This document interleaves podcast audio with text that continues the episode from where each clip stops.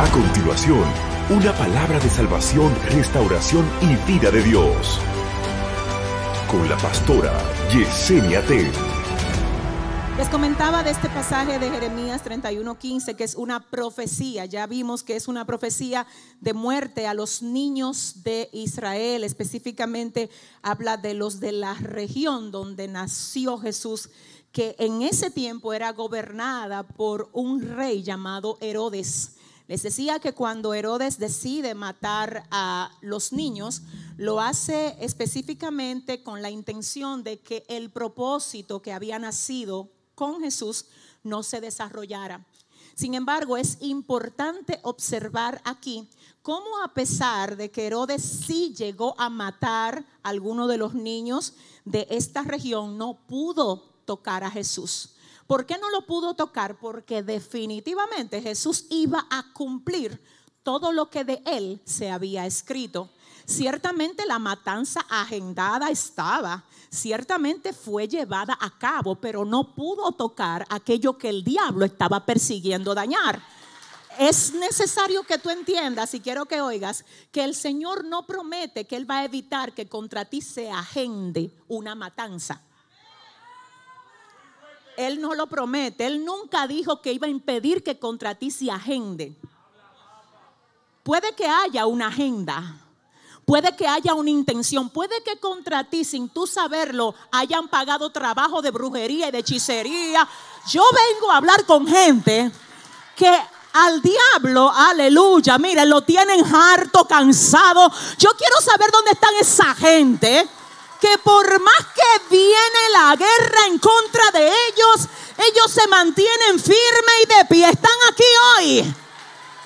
Ay Dios, la matanza fue agendada, ciertamente muchos niños murieron, pero el propósito no pudo ser afectado. El propósito. Tú sabes, a veces la gente cree que el amor de Dios se expresa evitando que a ti te llegue levantamiento, pero no. A veces el amor de Dios hacia ti se expresa permitiendo el levantamiento para que tus enemigos sean los primeros que vean lo que pasa cuando se levantan en contra de alguien que Dios señaló con un propósito. Yo no sé la gente que está señalada aquí, pero yo quiero que si ellos están aquí, que levanten la mano ahora. Y diga conmigo, la agenda infernal no me mata. Dígalo, no me mata. Señores, escuche esto. Yo quiero que usted sepa que luego de que a Jesús el enemigo, la agenda satánica por parte de Herodes no pudo tocarlo, dice la palabra que el ángel le instruye a José y a María, le dice, váyanse con el niño, salgan de aquí, porque todo lo que Dios señala, Él lo guía. Y usted tiene que tener cuidado, porque cuando tú eres señalado por Dios, él quiere que las instrucciones que tú sigas sean las instrucciones de Él. Vendrán instrucciones que no son de Dios.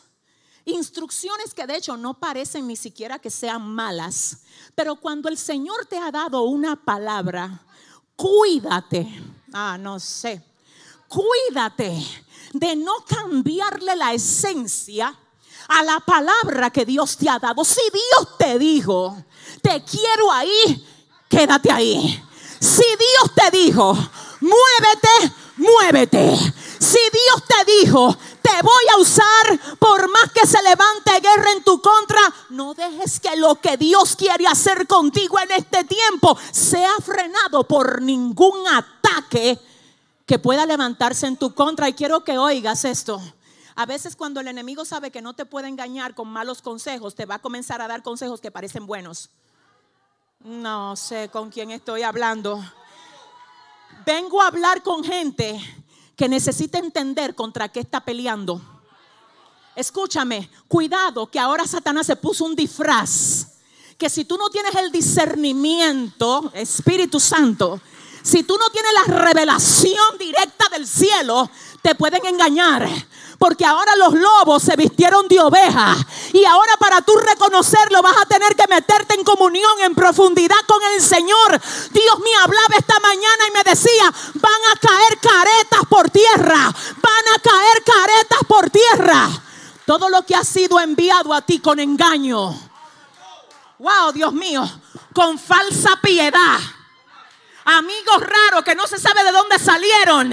Y que ofrecerte atajos de procesos en lo que Dios te está permitiendo que tú te quedes. Dios mío, habrá alguien aquí que pueda decir es contigo que Dios está hablando hoy a su vecino.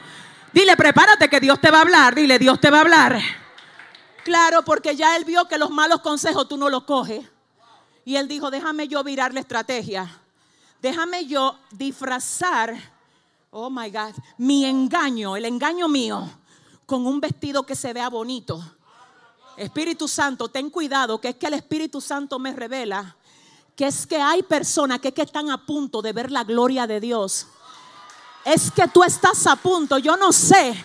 Estoy hablando con gente que ha pagado precio, que ha derramado lágrimas, que ha hecho ayuno, que se ha levantado en obediencia, que le ha cerrado las brechas al diablo, que ha arrancado de su vida lo que a Dios no le agrada. Ahora le llegó el turno al Todopoderoso de hacerse notar en tu vida. Llegó la hora. Pero una de las últimas estrategias, oh Dios, espérate, es que se te están abriendo puertas que parecen buenas y no lo son. Cuidado de las puertas. Esta mañana el Señor me decía en oración esto y luego lo confirmaba a través del predicador y ahora yo lo vuelvo a certificar. Cuidado, mira, no tomes decisiones sin haber orado. Dile al Señor, ven acá Dios, esta oferta viene de ti. Es que te quieren enredar en algo que es diferente a lo que Dios tiene para ti. Es que aunque se vea bueno, si no es lo que Dios tiene para ti, no te conviene. Cuidado de los pasos que das porque hay un consejo que se vistió de piedad y tiene la intención de desviarte, mi alma adora al Señor. Y prosigo aquí diciéndoles a todos ustedes que Jesús crece y dice la palabra que crecía en estatura y en gracia delante de Dios y delante de los hombres. Pero así como Jesús crecía, también crecían sus opositores. Porque todo el que quiere tener crecimiento, si no pensó bien qué fue lo que pidió, va a tener problemas. Porque es imposible que tú crezcas en gracia sin que no crezcan también tus opositores. ¿Alguien está aquí? De hecho, el hecho de que hayan crecido tus opositores es una buena señal. Porque eso revela que tú también creciste. De hecho, yo estoy hablando con gente que la guerra que están peleando en el 2020 no se parece a la que pelearon en el 2018. Pero ¿por qué, pastora? Porque es más fuerte ahora. Porque tú creciste. Porque ya tú no eres el mismo. Porque ahora, oh my God, hay un nuevo nivel que el Señor te ha dado de madurez. Y tú sabes que la cosita que el enemigo usaba antes ya tiene, ya eso tú te le ríes. Que hablaron de ti. Ah, antes tú te ponías a llorar, ahora tú te ríes, pero ahora no es solamente que hablan de ti, ahora viene él con un golpe mayor. Pero ¿y por qué en aumento? Mi amor, escúchame. Esa es la evidencia de que tú no te quedaste estático. Y si hay alguien aquí que puede aplaudir a Dios por no haberse quedado estático, oh my God, Espíritu Santo de Dios, oiga esto. Herodes el rey, el rey que estaba en actividad gubernamental en el momento que nace Jesús, luego tiene cuatro hijos. Diga conmigo cuatro hijos. Y ya no es un solo rey, ahora son cuatro. Ahora son cuatro que están gobernando en los cuatro puntos cardinales de la región. Por eso a este Herodes que menciona el capítulo 14 en la primera parte, le llaman Herodes Antipas o Herodes el tetrarca. El término tetrarca, según el original griego, es literalmente el gobernador de la cuarta parte de un territorio. Así es que mientras Herodes tetrarca o Herodes Antipas, que era hijo del Herodes que mandó a matar los niños cuando Jesús nació, él es decir, el matador engendró cuatro otros matadores. Ajá. Porque los matadores engendran matadores. Por eso es que tú te tienes que tener mucho cuidado con quién tú te codeas, con quién tú te juntas. Dile al que te queda al lado, ando buscando a alguien que me dé vida. Necesito a alguien que me dé vida. Ten cuidado con quien te codeas. Herodes el rey engendra a cuatro Herodes diferentes más. Gobernadores igual. Y él, el primer Herodes que era rey, manda matar a todos los niños. Y este Herodes Antipas, Herodes tetrarca, era gobernador de uno de los cuatro puntos cardinales. Un hermano que él tenía que se llamaba Asquelao gobernaba en otro punto cardinal. Y otro hermano que tenía que se llamaba Felipe gobernaba en otro punto cardinal. Herodes tetrarca le tomó la mujer a su hermano al hermano que se llamaba Felipe. La esposa de Felipe se llamaba Herodías. Y este Herodes votó la mujer de él para irle a coger la mujer a su hermano Felipe. Pero Juan el Bautista estaba en la ciudad. Ah, no, no. Y siempre que hay voz de Dios en una ciudad, la voz de Dios le va a llamar malo a lo malo y bueno a lo bueno. No, no, escúchame. Esto no es asunto de que, si yo te tengo que caer bien a ti. Es que si para yo caerte bien a ti te tengo que aplaudir la cosa incorrecta que tú haces, no va a pasar. Es que no puedo, es que tengo un compromiso con el Señor de decirte cuando tú no actúas bien. Señores, escúchenme. Juan el Bautista se para delante de el rey del territorio, Herodes Antipas, y le dice, mira, esa mujer que tú tienes, tú se la quitaste a tu hermano y eso es pecado, te dice el Señor. Dice la palabra que eso le desagradó a Herodes, pero el hecho de que les desagradara a Herodes no le tapó la boca a Juan. Cuidado si tú eres de la gente que cuando tus amigas no le gusta que tú le hables la verdad. Ay, es que no le gusta. Pues mira, si no te gusta, mi amor, te puede echar para allá. Pero yo no voy a dejar que mi boca se tape. Dile al que te queda al lado, profetiza. Dale la orden a alguien y dile, profetiza. Tú me excusas, tú me excusas, pero aquí hay gente que van a tener que ponerse en su puesto te va a tener que poner en tu puesto, en el trabajo, en tu casa, en la comunidad donde Dios te permite. Es a ti que Dios te está llamando como su representante. Aquí hay gente de que, ay, si apareciera un Juan el Bautista, usted es el Juan de, usted ahora, ¿eh? El Juan el Bautista de este tiempo es usted. Es a usted que Dios le ha dado la responsabilidad de confrontar lo que está mal. Confrontar lo que está mal no es ofender a la gente, no es herirla, es que no es así es ayudarla. El otro día alguien me preguntaba, pastora, ¿y si yo trato de ayudar a alguien que está mal y se siente mal conmigo?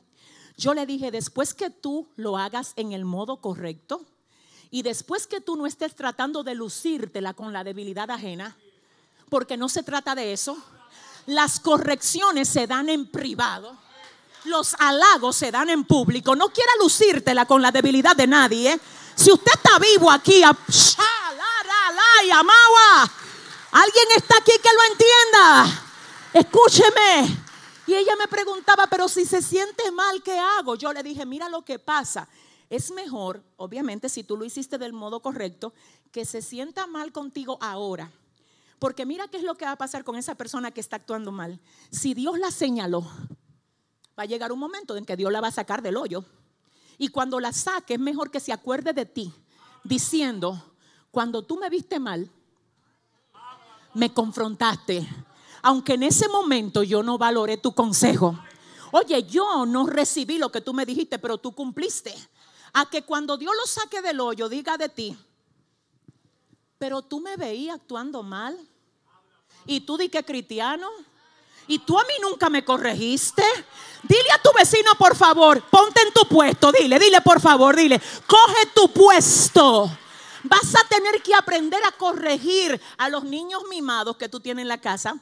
Yo tengo dos niños, mis hijos, que amo, mire, pero cuando actúa mal es porque lo amo, que lo tengo que aconsejar. Hay padres que han perdido hasta la autoridad en su casa, que los hijos hacen lo que le da la gana. Profeta, levántate. Profeta, saca la basura de tu casa. Profeta, corrige. Corrígelos, corrígelos. Corregirlos es amarlos. ¿Alguien está aquí? Señores, escúchenme. Juan el Bautista, porque es fácil corregir al barrendero. Dígame usted, es fácil corregir al que vende los panes por la mañana o al que te pasa la leche o el que ordeña la vaca. Ese no era, era el rey. Pero al rey se le aparece el profeta. Porque tú eres rey, pero yo soy profeta. Porque tú tienes autoridad en la tierra, pero yo vengo con palabra, con palabra de Dios donde ti. ¿Habrá alguien aquí que lo entienda? Déjeme decirle algo. En la antigüedad no hubo ni un rey, óigame bien, ni uno, que fuera de que salido a buscar por los profetas de Dios. Los reyes no eran salidos a buscar por los profetas de Dios. Los reyes iban a buscar a los profetas. Hoy en día tenemos profetas que se venden por una fundita de arroz.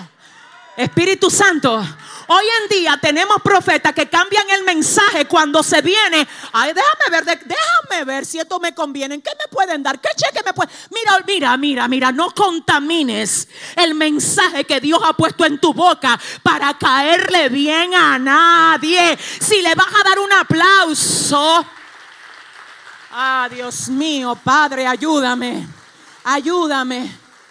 ¿Sabe lo que pasó? Yo no sé, ustedes me van a dar tiempo para yo desarrollar esto. Ustedes saben lo que pasó. Que Herodes, como no aguantó, metió a Juan preso en la cárcel. El delito que le dijo la verdad. Tú sabes que hay gente que quieren, ah, Dios mío, oprimirte por causa de tú confrontarlo. Que la opresión no te mueva de tu posición. Escúchame, te están amenazando incluso te vas del trabajo, si tú no haces tal o cual, te saco, que te saquen. Mira, Jehová es el que te patrocina. No negocies lo que tú eres. No dejes que lo que tú tienes se contamine. Por Dios santo, entiende. Tú eres la luz de Dios en el lugar donde Él te plantó, mi amor. Si la luz se apaga, ¿quién va a alumbrar ahí? ¿Alguien entiende? Juan el Bautista preso hasta, hasta que Herodes cumple años cuando cumple años, la hija de Herodías, ¿se acuerdan Herodías, la esposa de Felipe, la que se llevó Herodes? Ella la llama y le dice, necesito que me haga un favor. Yo quiero que tú bailes de una manera tan sensual, le dice Herodías a su hija, que me vuelva loco al rey para que entonces él te diga a ti que lo que tú quieras tú pidas. Exactamente así. Dicen los comentaristas que esta jovencita pudo tener cerca de 15 años y la mamá, en vez de enseñarle a ser una niña con pudor, le dice, vístete sensual. Ya tú sabes, baila así. Todavía tenemos mamá que enseñan a sus hijas a llamar la atención y no a buscar el rostro de Dios. Hacer cosas para llamar la atención. Y hoy el Señor viene a confrontarnos y aún con esto a decirnos, ¿qué le estás enseñando a tus hijos? Mira cómo Herodías entrena a su hija para que ella baile y enloquezca todo el mundo en el baile. Y efectivamente así fue. Y luego de esto, el rey dice a la joven, lo que tú quieras, te voy a dar. Hasta la mitad del reino mío te doy. Así es que pídeme lo que tú quieras. La mamá la llama y le dice, ven acá, que yo te voy a decir que es lo que yo quiero que tú pidas. Yo quiero que tú le pidas a Herodes en una bandeja de plata la cabeza de Juan el Bautista. Dice la Biblia que Herodes tembló y tuvo miedo.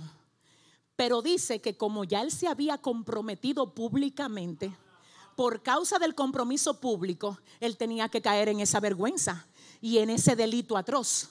Usted sabe que usted tiene que tener cuidado con lo que usted dice. Hay dichos de su boca que lo atan que lo comprometen. Tenga cuidado con enlazarse. De hecho, todo dicho que tú hayas dicho, valga la redundancia, que no vaya conforme al propósito de Dios, yo oro para que se quebrante hoy en ti y para que de tu boca salga vida, salga vida, salga vida. Escucha esto, mi alma adora a Dios. Dice la palabra que efectivamente le llevan a la jovencita la cabeza de Juan el Bautista en una bandeja yo quiero que usted oiga. En el capítulo 14, aquí mismo, en ese mismo capítulo donde dice eso acerca de Juan, dice que Jesús estaba revolucionando el territorio Y Herodes se preocupa diciendo, ¿será que ese que mencionan que andan revolucionando el territorio, será Juan el Bautista? ¿Será que Juan resucitó otra vez y ahora vino con más fuerza? Obviamente él lo hacía por el cargo de conciencia, por el peso de conciencia que tenía y obviamente también se cree que era muy parecido Juan el Bautista físicamente hablando a la persona de Jesús. Entonces resulta que cuando Jesús se entera de esto, dice la palabra que se entristeció pero ¿sabe lo que me gusta aquí? Si usted leyera el capítulo 14 completo, se diera cuenta que el modo como Jesús enfrenta este dolor y esta angustia es, como dice aquí la Biblia, que se fue a un lugar desierto y aparte a alimentar a toda una multitud. Él no fue donde Herodes, porque él dijo, Herodes fue el vaso. Pero mi problema no es con el vaso es con la esencia que usó al vaso. Así es que yo no voy a ir a discutir con Herodes. Esto no tiene que ver con Herodes. Esto tiene que ver con que yo ahora voy a ir a devolver el golpe como yo sé devolverlo. Dicen los estudiosos que lo que Jesús hace en el momento que sabe que Juan el Bautista es descapitado es que va y le devuelve el golpe a quien usó a Herodes predicándole a toda una multitud oprimida, llevándole palabra y llevándole comida. Porque él dijo, yo sé con quién es mi guerra. Esto no se trata de yo irme a discutir con Herodes, no es él, él es un esclavo del diablo. Mi guerra es con el enemigo y a él le voy a devolver el golpe. Y la manera como le devuelve el golpe, quiero que oiga, es dándole de comer a toda una multitud.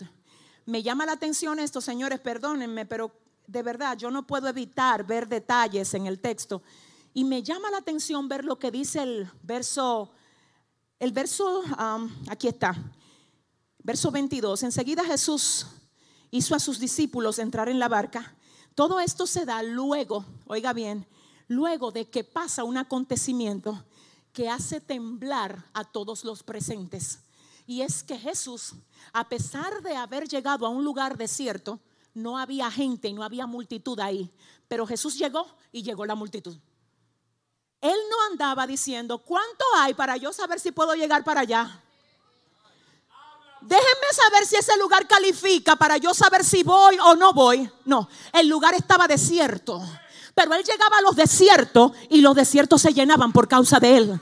En otras palabras, cuando tú tienes la presencia de Dios sobre ti, tú no andas buscando multitud. La multitud te anda buscando a ti. Dios mío, ayúdame. Cuando tú andas lleno de la presencia del Señor, tú no andas buscando púlpito. El púlpito te busca a ti. Tú no andas buscando invitaciones. Las invitaciones te llegan a ti. Tú no andas buscando conexiones las conexiones te llegan a ti. ¿Habrá alguien aquí que pueda decir gloria a Dios? El lugar estaba desierto, desierto. Jesús llegó y viene todo el mundo a ver a Jesús, a que él le hablara. Y luego de que le predicó, dice la palabra, que tuvo compasión de ellos porque no tenían comida, no habían comido. Le habla a los discípulos y le dice, tengo compasión de la gente, no ha comido. Tremendo. Un líder que lo vienen a seguir y él no piensa en él, él piensa en la gente. Y dice de la gente, ellos tienen hambre. Él no tenía la obligación de darle comida, pero tenía la compasión para darle la comida. Tú sabes que hay cosas que se hacen por obligación y otras por compasión. Tú sabes que las cosas que tú haces por compasión tienen más peso que la que tú haces por obligación. La que haces por obligación la haces porque la tienes que. La que haces por compasión expresa lo que tú tienes adentro. Maiga, siento al Espíritu Santo. Por eso es que vengo a hablar hoy con alguien, Señor, ayúdame, por favor, que en otro tiempo usaba de compasión. Tú eras muy compasiva y compasivo antes. Te dolía ver la necesidad del otro. ¿Y sabes lo que a ti te apagó el deseo de ayudar? Que hay dos o tres personas de las que tú has ayudado que no te lo han agradecido. Y hoy el Señor viene a decirte, aunque ellos no te agradezcan, Sigue siendo compasivo. Sigue siendo compasiva. Sigue siendo compasivo.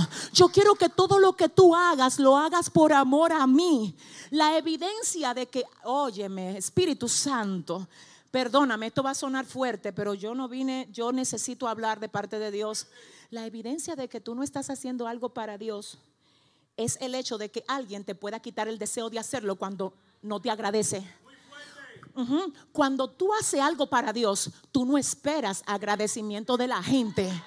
Tú lo que esperas es que Dios se sonría con lo que tú hiciste. De hecho, déjame decirte algo. De hecho, déjame hablarte algo. Si el que tú bendijiste, diste, ayudaste, no te lo agradeció, tú deberías estar feliz por eso. Porque si Él no te lo agradeció, esa es una cuenta que el cielo tiene pendiente a tu nombre. Si usted le va a dar un aplauso al Señor, wow, wow. Dile al que te queda al lado lo que el hombre sembrare, díselo. Eso también segará y quiero que oigas compasión que hizo que él alimentara a la multitud. Y entonces los discípulos dicen, venga, ¿y tú estás planeando darle comida a toda esta gente? Ese arroz no da. Que tú vas, mire, la gente que ha ido a mi casa sabe que si hay algo que yo amo, es que yo cocine y que no quede nada en la cocina. Eso es mi gozo. Yo llamo desde el guachimán abajo. Usted se no, todo el mundo tiene que comer. Porque yo vivo eso. Pero hay gente que no destapan los calderos hasta que la, visita no se va. Dije que yo no estoy hablando con nadie aquí. Dile a tu vecino, abróchate el cinturón. Santo.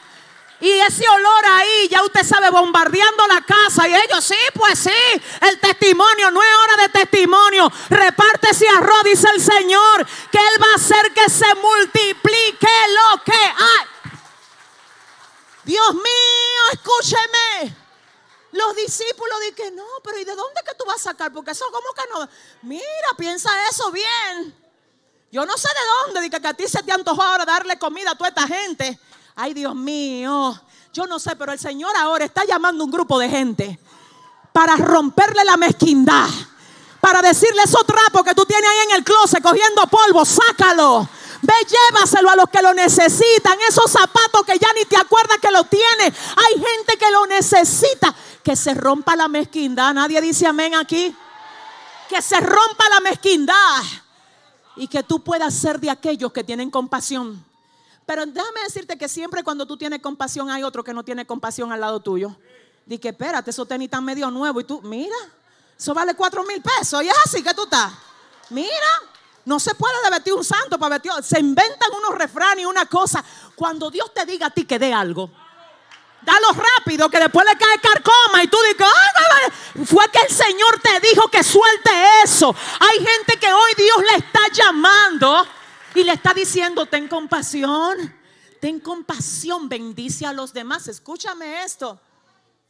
Tengo que alimentar a esta multitud. Señor, ¿de dónde? ¿De dónde? Dicen los discípulos, manda y despídelo. No lo voy a despedir nada. Aquí ellos van a comer. Uno de los discípulos salta y dice, cinco panes y dos peces, lo único que hay. Dice Jesús, perfecto, tráemelo. Porque no es lo poco que hay, es en la mano de quien está.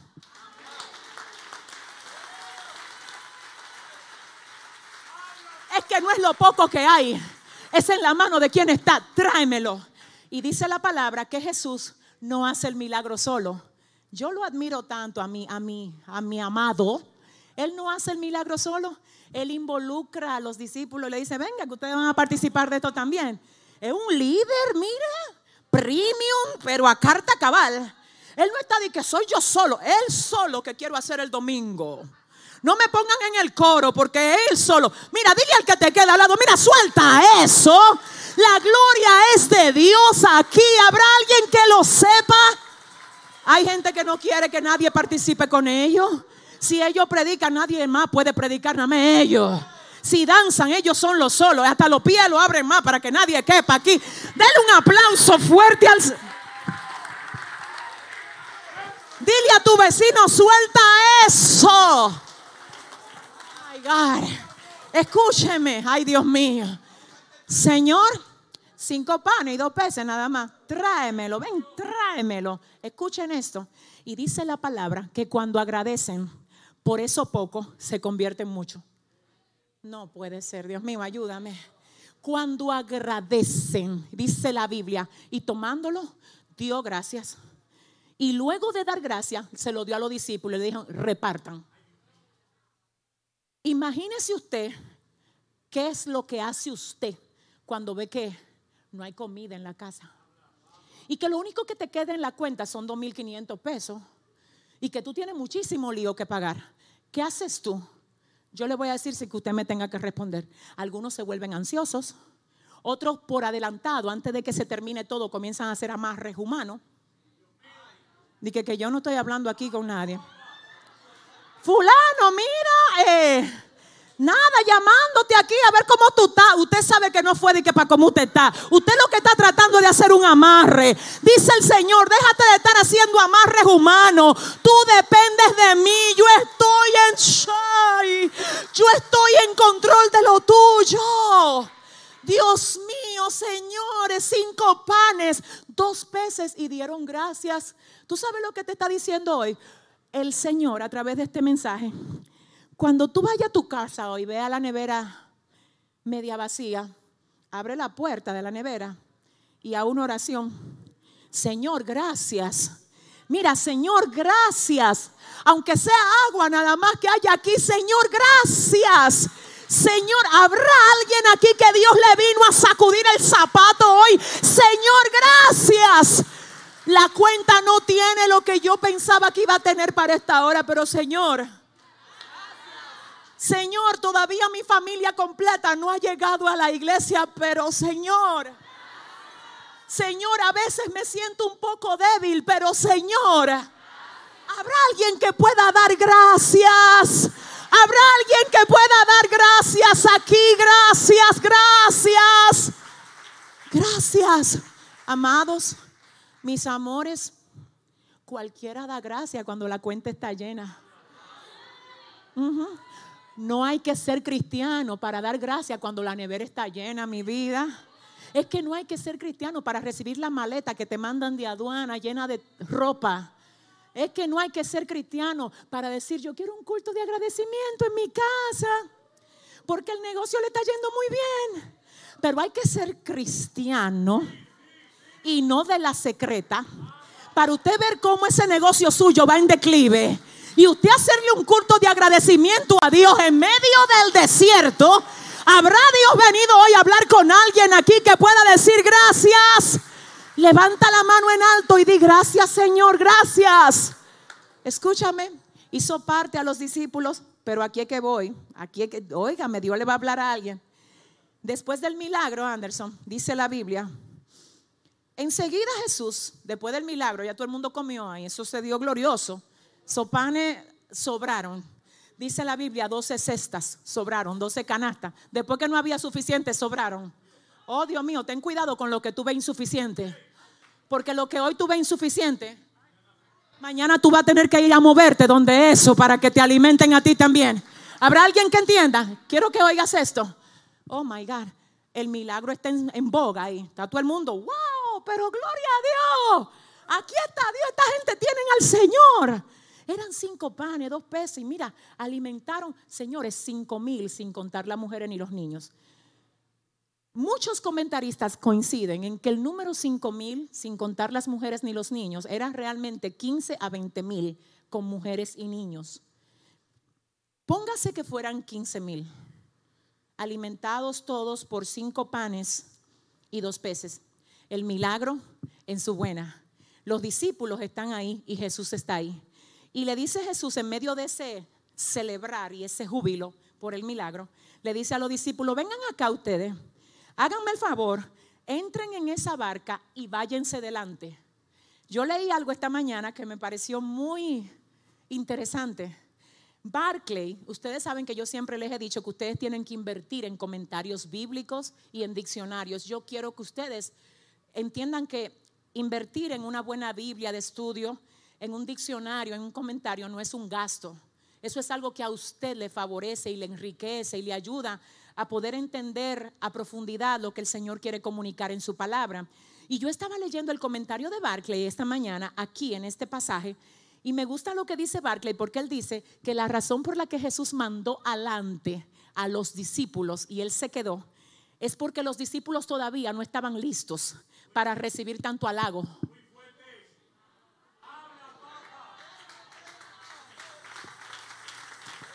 Dios mío, ayúdame.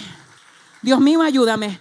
Ahí estaban los discípulos que sí, y ya tú sabes, me puede invitar. ¿Dónde que tú vives? Porque yo tengo la, esa fecha la tengo yo disponible. Dile al que te queda al lado, te están vigilando. ¿Habrá alguien aquí que pueda aplaudir bien al Señor? Entonces, espérense. Jesús, aquí hay un refrán en República Dominicana que dice, yo conozco los hierros de mi camión, ¿verdad? Y eso hace alusión al hecho de que usted sabe con la gente que usted se codea. Por eso es que cuando hay dos o tres gente afuera, dice, wow, pero qué excelente esposa tú tienes. Al esposo, el que ve a la esposa todos los días ya estrellando platos y desgreñándose por cualquier cosa. Y en la calle dice, ay, mi amor. Y todo el mundo dice, wow, pero qué estrella de esposo. Y el esposo, ay, gloria a Dios. Porque es que tú conoces los hierros de tu camión. Yo no sé si alguien entiende. Entonces Jesús conoce, espérese que usted está como muy gozoso, espérese, ayúdeme ahí. Jesús conoce los hierros de su camión y ve que el mover está en fuego, señores. Cinco panes, dos peces y 15 mil gente comen de ahí y los discípulos repartiendo panes. Y todo el mundo, Dios mío, esta gente está llena de Dios. Después andaban buscando. ¿Sabe que la gente tiene problemas? La gente se pone a buscar a la vasija de barro y no al que usa la vasija de barro. Escúchame, que no te impresione la vasija de barro. Somos simplemente vasija de barro igual que tú, con debilidades, necesitados de Dios igual que tú. Aquí el grande es el Señor, iglesia. La gloria es de Dios, toda la gloria es de Dios. Pero el Señor le dice a los discípulos, vengan acá mis hijos, vengan, montense y váyanse adelante. Déjenme yo bregar con esto. ¿Qué sé si está preparado? Que cuando los demonios le decían, te conozco y sé que tú eres hijo de Dios, le decía, cállate, cállate, que yo no vine a coger salsa aquí de ningún demonio, cállate. Hay gente que le encanta que le estén diciendo, que señores, miren, hay que orar, porque hay un espíritu de inseguridad. Eso va desde la A hasta la Z. Gente que se siente mal si usted no le dijo que ese moño le queda bonito, que esos zapatos, y te tiran el zapato 10 veces para que tú lo veas. Hazle el favor si tú lo ves cerca y dile, wow, pero ese zapato te queda fenomenal para que salga de ello porque necesita. Si le va a dar el aplauso.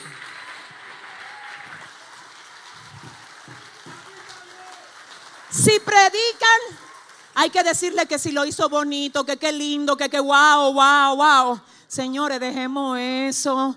La gloria es de Dios. El Señor le dice a los discípulos, váyanse adelante, váyanse adelante. Y él se fue a orar. Ay, pero qué tremendo. Generalmente la gente, después que Dios la usa en un gran milagro, sale a ver reacciones. Déjame ver qué dijo. ¿Y aquel qué dijo? ¿Y qué piensa fulanito? Jesús se fue a orar. Él se fue a orar. Yo me imagino que le dijo al Padre, gracias Señor, porque te llevaste la gloria otra vez aquí. Gracias Señor. Ay Dios mío, después del milagro se fue a orar. Y dice la palabra que como los discípulos se habían ido adelante, oígame, ellos se habían ido. ¿Cómo fue que se fueron, mis amores? Adelante. Porque Jesús le dijo, no fue de que, ellos dijeron, cualquiera se va adelante. Ellos no se querían ir de ahí. Ellos querían pasarse, eh, oígame, todo el tiempo ahí tirándose selfie, adelante, no, ellos querían era estar ahí. Jesús le dice, vengan, váyanse adelante. Pero ¿quién fue que lo mandó? Pero ayúdenme, señores. ¿Quién lo mandó? Lo mandó Jesús a que se fueran. Y aquí yo necesito que ustedes me ayuden. Jesús lo manda a que se vayan y a pesar de que es Jesús que lo manda a que se vayan, dice la palabra que los vientos le eran contrarios. Pero no fue Jesús que me dijo que me fuera. ¿Y por qué los vientos son contrarios? Hoy viene Dios a hablarle al pueblo y a decirle que el hecho de que Dios te haya dado una palabra y te haya dicho haz esto, no quiere decir que todos los vientos irán a tu favor. De hecho, vientos contrarios son señal de que fue Dios que te envió. Si usted va a aplaudir, es que yo no sé aquí con quién fue que vine. Yo no sé. ¿Tú sabes algo? Ajá. Ahora me revela el Espíritu Santo de Dios, de quien soy y a quien sirvo, que aquí hay gente que los vientos contrarios lo, lo han querido confundir. Y tú, por causa de los vientos contrarios, has pensado en estos días, cuidado si fui yo que me puse en esto, cuidado si Dios no está en esto. Jehová utiliza esta palabra hoy para decirte, pásale por encima al viento, que fui yo que te mandé. Pásale por encima al viento, Dios mío, fui yo que te mandé. No te devuelvas, no te devuelvas, no te devuelvas, no te devuelvas, no te devuelvas. Fui yo que te mandé. Espérese, espérese, que aquí sí ya entramos a donde está la situación fuerte. Jesús orando y los discípulos siendo jamaqueados por la tormenta. Y dice la palabra que después que él termina de orar y se toma su tiempo porque no coge presión. Oiga, que, oiga esto, señores, ayúdeme alguien aquí. Él sabía que los discípulos estaban en una tormenta, pero él dijo, espérate, cuando yo termine de orar. Ay, ay, ay, ay, ay, ay, ay. Así hay gente que cualquier mensajito de WhatsApp le interrumpe el tiempo de la oración. Nada más tiene el WhatsApp que sonar y que ¡ting! Ahí van ellos, como un esclavo. Apaga ese WhatsApp y conéctate con el trono de Dios.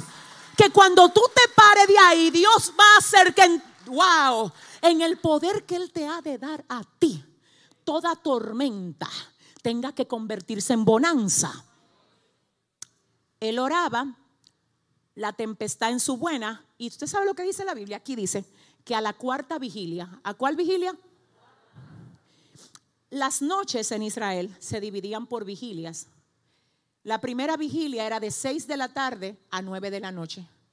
La segunda vigilia era de 9 a 12.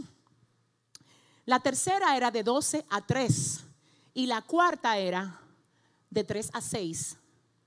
Y dice aquí que él no llegó en la primera vigilia Ay, no.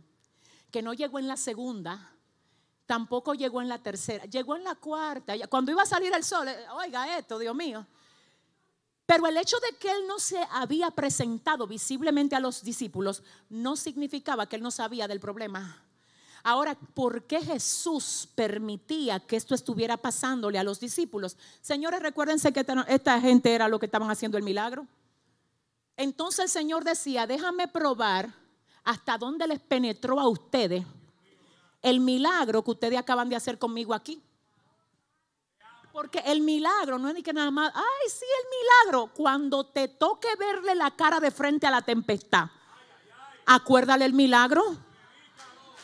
Si le va a dar un aplauso,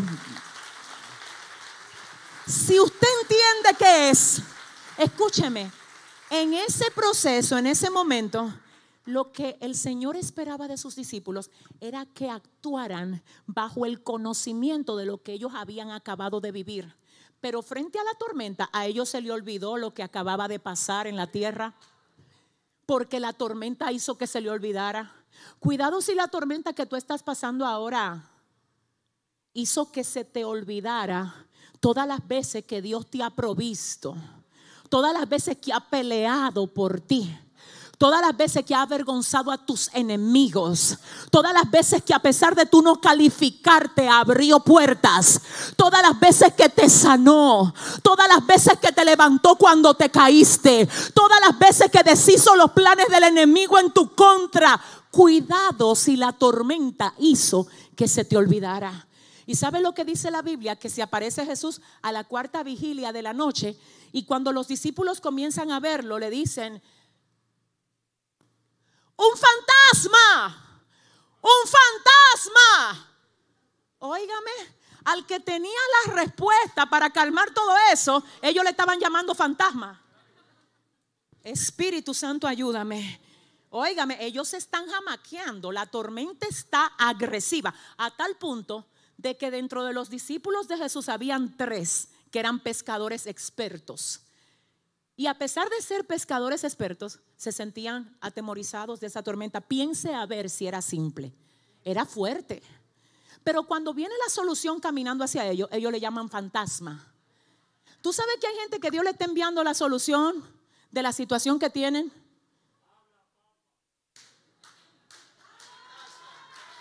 Y ellos le están llamando a la solución de qué? Eso es un fantasma. Eso no era lo que yo estaba esperando, porque es que no se parece a lo que... Cuidado. Cuidado si lo que tú estás esperando de que desde hace años, hace rato que está frente a ti, y tú no te diste cuenta que es la solución y le estás llamando fantasma. Hoy yo oro para que se caiga delante de ti toda venda, para que tú veas qué es lo que Dios quiere que tú veas. Dile al que te queda al lado, no le llame fantasma a la respuesta que Dios te envió para calmar la marea. Pastor, ese trabajo no es el que yo esperaba. Mm. Lo que pasa es que a veces el trabajo no viene como tú esperabas, porque Dios lo planeó de manera diferente. Tú esperabas un buen sueldo y Dios lo que está haciendo es llevándote a ti a crecer paulatinamente. Y tú dices, no, es que ese no es el trabajo, eso es un fantasma. Y el Señor agarra eso. Es que yo te voy a llevar paulatinamente, es que te voy a llevar peldaño tras peldaño. Hay gente que no quiere proceso, todo lo quiere rápido. Ven acá, ese es el siervo, está muy flaco. Eso es un fantasma. Esa es la sierva. Yo veo como que camina media doblada. Eso tiene que ser un fantasma. Dile al que te queda al lado, te dije que cuidado con llamarle fantasma a la bendición que Dios te está enviando. Si le va a dar un aplauso al Señor. Ay, ay Espíritu Santo. Mire, yo, tengo que decirle algo. Pedro, Pedro es osado. Y Pedro, todo el mundo llamándole fantasma. Y sale Pedro y dice, bueno, vamos a resolver esto ahora mismo. Ahora es que se va a saber si esto es fantasma o si esto es Jesús. Mira, eh, oh Dios, porque siempre hay una manera de probar a los fantasmas. Entonces Pedro viene y dice, si eres tú Jesús, manda a que yo vaya y camine sobre las aguas también. Dios mío, ayúdame. Dígame si tengo cinco minutos más. De verdad, de verdad. Pues dile a tu vecino, abróchate el cinturón que Dios te va a hablar ahora mismo. Antes de yo entrar aquí, en esa petición osada de Pedro, dije, si es, mira, eh, hazme un favor, porque yo necesito comprobar si es un fantasma o no. Entonces lo que vamos a hacer es que si eres tú, Señor, tú me vas a decir a mí que salga de aquí y yo voy. Ay, Dios mío. Jesús le dice, no, ven, ven, mira, ven.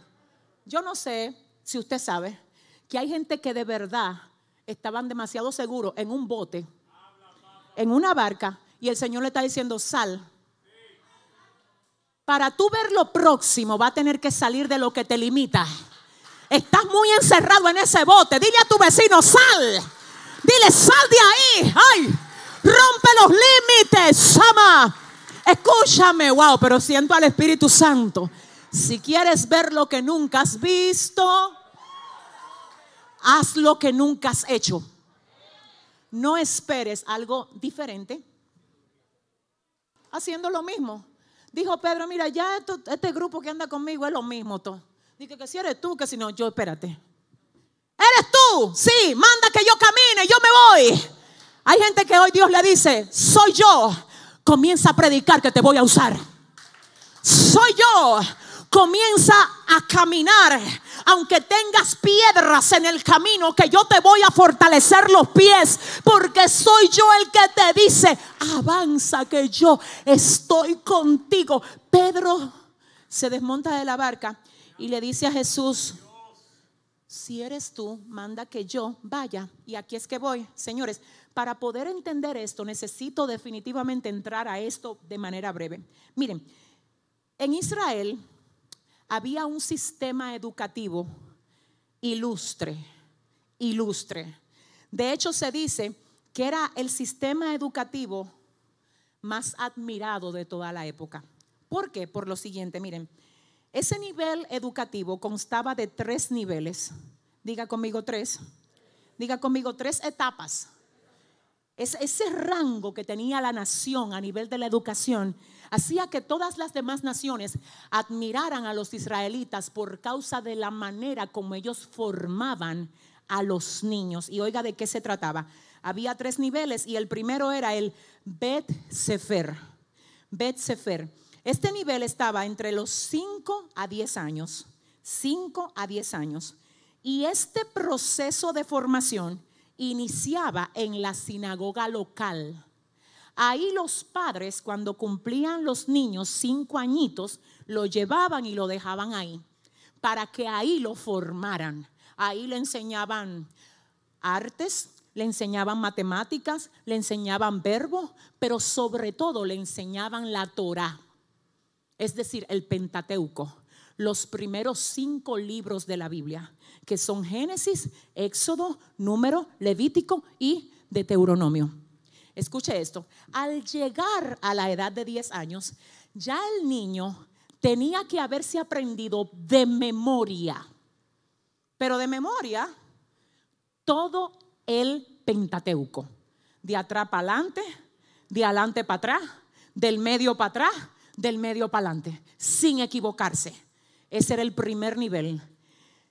Este nivel era tan penetrante en la vida de un niño judío que los maestros, para que los niños entendieran el valor de memorizar la escritura, quiero que usted oiga, le tomaban un dedito y le entraban el dedito en una en un contenedor lleno de miel.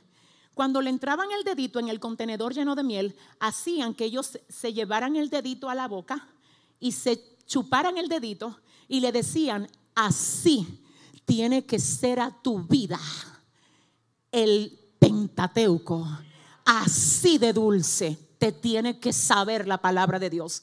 Es por esto que el salmista en el Salmo 119, 103 dice, cuán dulces son a mi paladar tus palabras, más que la miel que destila de mi boca, Señor. Esto era costumbre del sistema educativo. Ahora, ¿qué pasa? Ese nivel que terminaba a los 10 años, específicamente le abría paso al segundo nivel de la educación, que era el Bet Talmud que era entre los 10 a 15 años. Y aquí, entre los 10 a 15, el jovencito tenía que aprenderse los libros históricos, los profetas menores, los profetas, todo el Antiguo Testamento, todo, de memoria. Para la gente que no se puede memorizar un versículo bíblico, todos los libros tenían ellos que memorizarlo. Ahora bien, ¿qué pasa?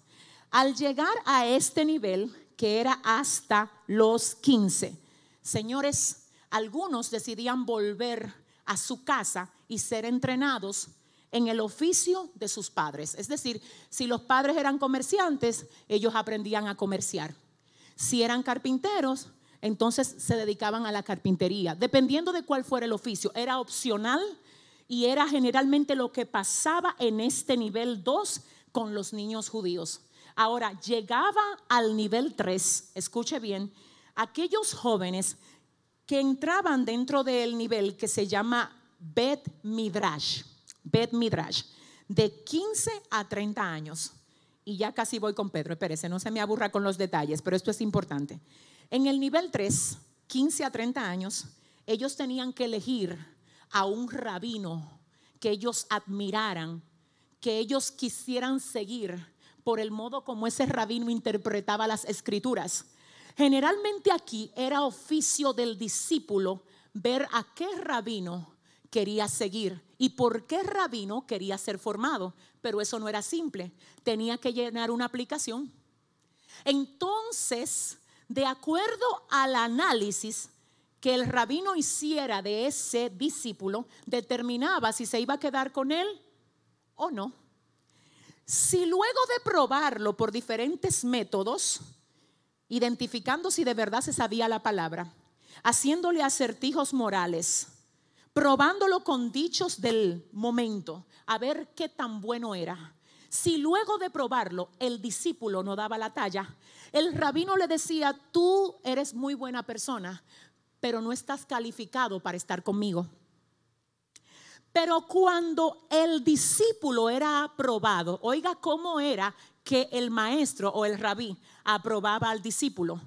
Cuando luego de haberlo evaluado se daba cuenta que ese discípulo podía ser como él o mayor que él. Cuando se daba cuenta de eso, miraba al discípulo fijamente y le decía algo que le cambiaba la vida a todo joven judío. De hecho, se dice que era la palabra más añorada por todo joven judío. Y la palabra era esta. La que le decía el rabí al discípulo que había sido aprobado cuando le mencionaba esto. Ven, sígueme. El sueño de todo niño era que un rabino le dijera, ven, sígueme. Porque cuando le decía, ven, sígueme, le estaba diciendo, desde ahora yo me encargo de ti.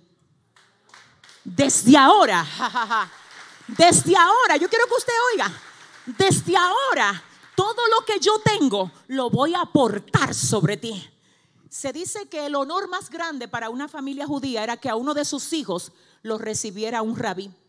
Y resulta, señores, que aquí tenemos a Pedro ejerciendo el oficio de pescador antes de ser llamado por Jesús, ¿recuerdan? Si tenemos a Pedro ejerciendo el oficio de pescador, ¿qué ustedes creen que pasó con Pedro? Pedro no llegó al nivel de que, los rabinos lo estuvieran analizando. Pedro no pasó por ese nivel. Pedro se fue a pescar. Ayúdeme a alguien aquí. Y ningún rabí pensó en Pedro porque sencillamente no llegó al nivel 3. Tú sabes que hay sistemas de la tierra para lo que tú no calificaste nunca. Ay, que yo no sé con quién estoy hablando. Espíritu Santo de Dios. Tú sabes, espérate, que ahora voy a entrar en un terreno apache y que el Señor me ayude. Hay cantantes que Dios lo levantó a cantar para Él, pero cuando estaban allá afuera en el mundo se pusieron a participar en festivales y ellos no calificaron. Pero resulta que los que no te calificaron allá, hoy te están mirando aquí y dicen, ¿y qué le pasó, Dios mío? Porque él no cantaba así. Lo que pasa es que ese don y ese talento estaba señalado para ser consagrado aquí y no para ser mal usado allá. Si usted va a aplaudir al Señor, Señor, espérese. Pedro, Pedro, Pedro, eh, Pedro, Pedro estaba pescando. Señor, espérense. Ustedes saben esto. Quienes elegían a los rabinos eran los discípulos por el nivel de admiración que le tenían. Y ellos decían, wow, yo quiero estudiar con fulano de tal, porque ese sí sabe. Entonces era el discípulo que iba a elegir. Entonces Jesús aquí va donde uno que no calificó y se le aparece y le dice, hola, ¿y qué? ¿Qué es lo que hay? Dime. Aquí pescando, tú sabes. Ah, ok. Mira, tengo un proyecto contigo. ¿Pero con quién? Conmigo, pero tú eres rabí. Y yo no califico, yo ni siquiera llegué al nivel 3. Y el Señor, ay, le dice a Pedro, yo sé, mijo, que tú no calificaste para ello. Pero tú que no calificaste para ello, a ti yo te entrego la llave de y todo A ti, a ti, Pedro, que no te calificó el hombre, pero que te califico yo. Dios mío, siento al Espíritu Santo.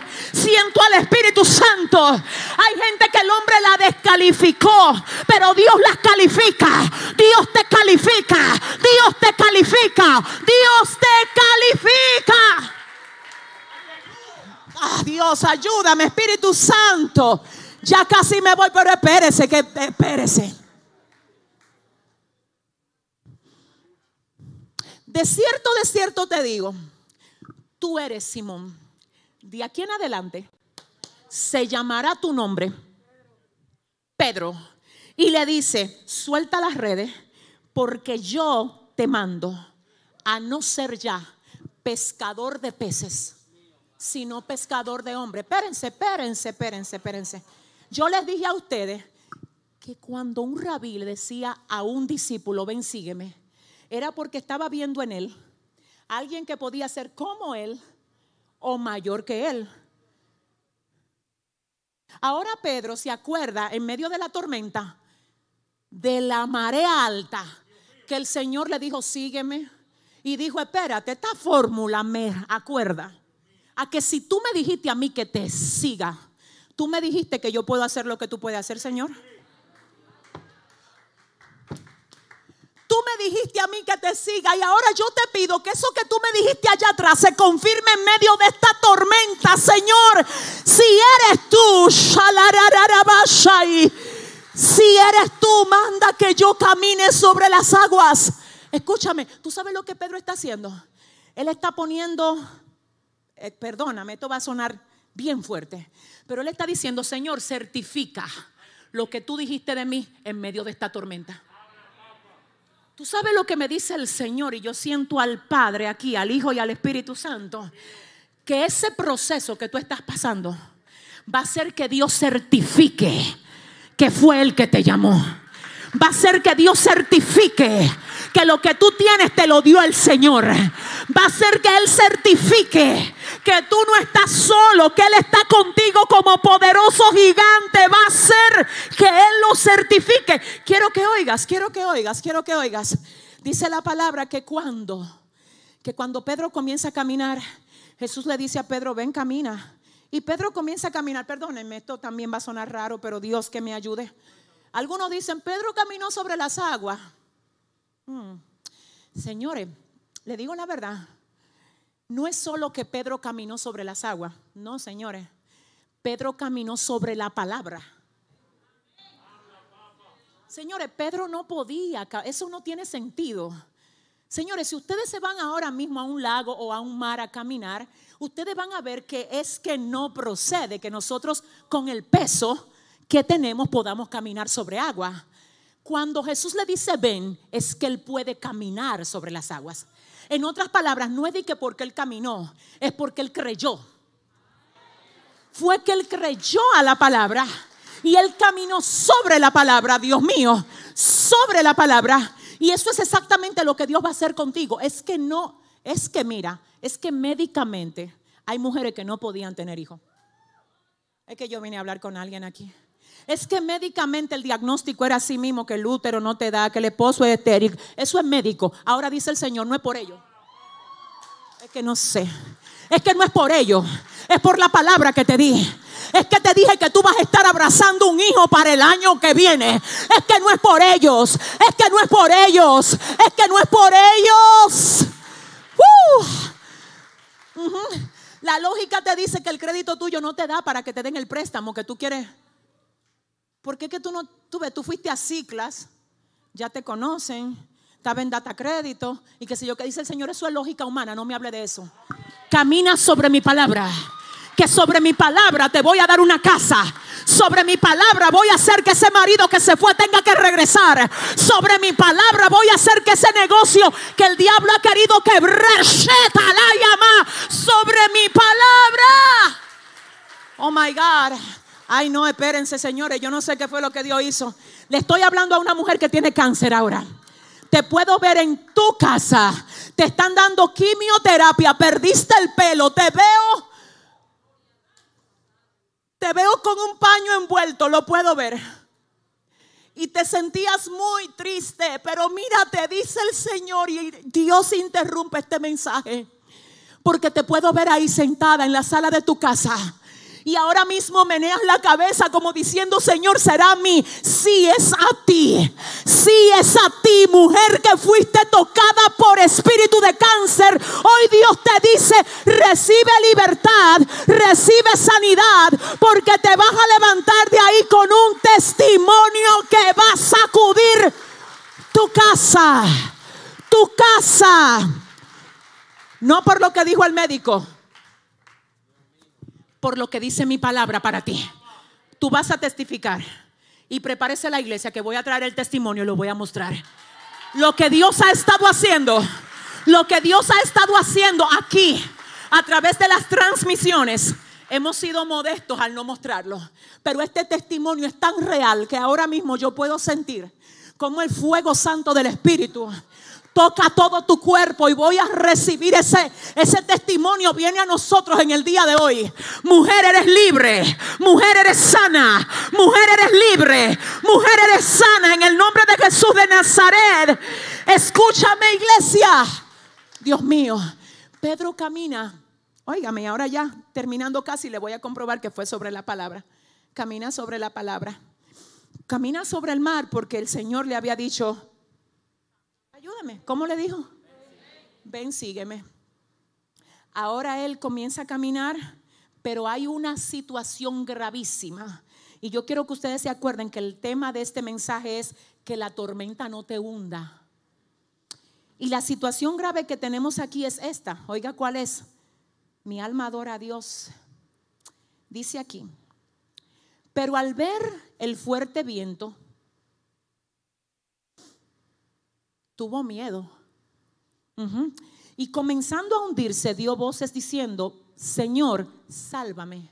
Yo quiero que ustedes piensen, por favor, esta es la conclusión. Pero al ver el fuerte viento, tuvo miedo y comenzó a hundirse. Tres cosas pasaron aquí. Tres, tres. Y es de eso que Dios viene a decirte que te cuide. Tres cosas. Número uno, al ver. Al ver. Si estaba mirando el fuerte viento, ¿qué le dice a usted eso? Que si se puso a mirar el fuerte viento, fue porque quitó los ojos de Jesús. Dios mío, siento al Señor aquí, siento al Espíritu Santo. Hay gente que se pusieron a mirar el viento. Pastora, ¿cuál viento? La estadística que todos los días tiran por el periódico. 40 mil los infectados, 50 mil. Dile al te queda al lado, pero el Señor reprenda al diablo. Dígale a sí mismo, vamos a orar para que se vaya esa pandemia en el nombre de Jesús y vamos a seguir enfocados mirando, mirando a Jesús. Se puso a mirar el viento. Espérate, que a ti te están mandando carta del banco todos los días. Dice, mire señor, doña, próximamente la vamos a visitar por allá. Y tú dices, ay Dios mío, lo trate, se lo van a llevar. Cuidado si te pones a mirar viento. Pastora, yo no he pagado la hipoteca. Mi amor, yo no te estoy diciendo que te vuelva un, sinvergüenza. No es de eso que estamos hablando. Es que haga todo lo que tú puedes hacer. Y lo que tú no puedes hacer, déjaselo al Señor, mi vida. Si le va a dar un aplauso, mi vida, dáselo, mi corazón. ¿Por qué te va a poner a mirar los vientos, mi amor? No te pongas a mirar los vientos. Escúchame. Pero al ver el fuerte viento, eso es lo primero. Pasa lo número dos ahora. Tuvo. ¿Cuándo fue que llegó el miedo? Él no tenía miedo hasta que no se puso a mirar viento. ¿Tú no te has dado cuenta que aquí llegan dos o tres cristianos que parecen mínimo David en su tiempo? Llegan aquí preparados para volarle la cabeza a dos o tres Goliat que se le pongan en el medio, lleno de la gloria de Dios. Pero un día usted ve que esos mismos cristianos llegan aquí y dicen, hermano, bendición, amén. Pero siervo y Dios. Dile al que te queda al lado, pero ¿y qué es lo que a ti te pasa? Dile, no te ponga a mirar los vientos. Iglesia, dale un aplauso fuerte. Al ver el fuerte viento, ¿qué fue lo que pasó, Ariel? Al ver el fuerte viento, ¿qué pasó? ¿Tuvo? ¿Tuvo? ¿Tú sabes por qué a ti te están mandando tanto mensaje de desgracia y de situaciones? Porque Satanás está loco porque tú te pongas a mirar viento. Él dice, de la única manera como lo lleno de miedo es si se pone a mirar viento. Mientras esté mirando a Jesús, no hay forma de que yo pueda con Él.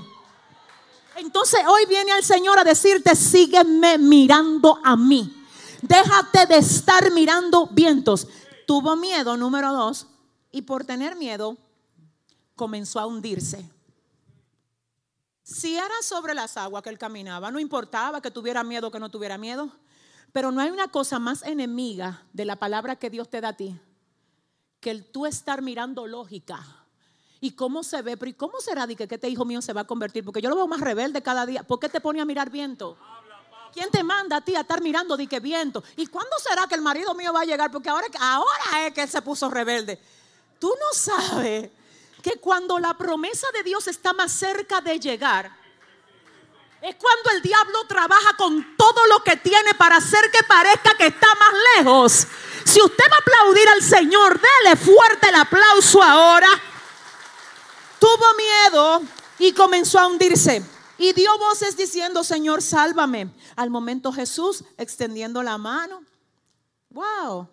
Asió de él y le dijo, hombre de poca fe. Ay Dios. Ay, espérense que yo tengo que hacerle justicia a Pedro. Sí, tengo que hacerle justicia a Pedro con algo. Miren, aquí Jesús le dice, hombre de poca fe, ¿por qué dudaste? Pero eso es a Pedro que se lo está diciendo, ¿verdad? Hay un grupo de 11 manganzones allí que no se atrevieron a salir de la barca. Ayúdeme usted, señores. Esa gente no se atrevieron de que ah, vamos, no, vamos, eso es aquí, mi amor. Entonces le voy a decir una cosa. Ahora el Señor le dice a Pedro, hombre de poca fe, ¿por qué dudaste? Ahora, ¿por qué que se ve que Pedro ahí tiene poca fe? Porque fue el único que se atrevió, el único que se tiró, el único que caminó y el único que se puso a mirar viento. ¿Quién sabe si los otros estaban mirando viento? ¿Quién sabe si la fe de los otros era, era peor? Pero nadie supo. Porque nadie se entera de la gente que no se atreve a salir de la barca. Ay, que yo no sé quién, es que no sé si fue a usted que yo le vine a predicar aquí. Ah, si le va a dar un aplauso a la Rastawale Tamawa. Ya me voy, dile al que te queda al lado, ya se va la pastora. Miren, eh, me puse a buscar el término en el original griego de lo que es dudar. El término dudar en el griego, quiero que usted agarre, atrape esto. Dudar, según el, el término que Jesús le dice a Pedro, es este. En el griego es distazo, distazo. Y se traduce como duplicar la mente. Un duplicado mental. Ajá.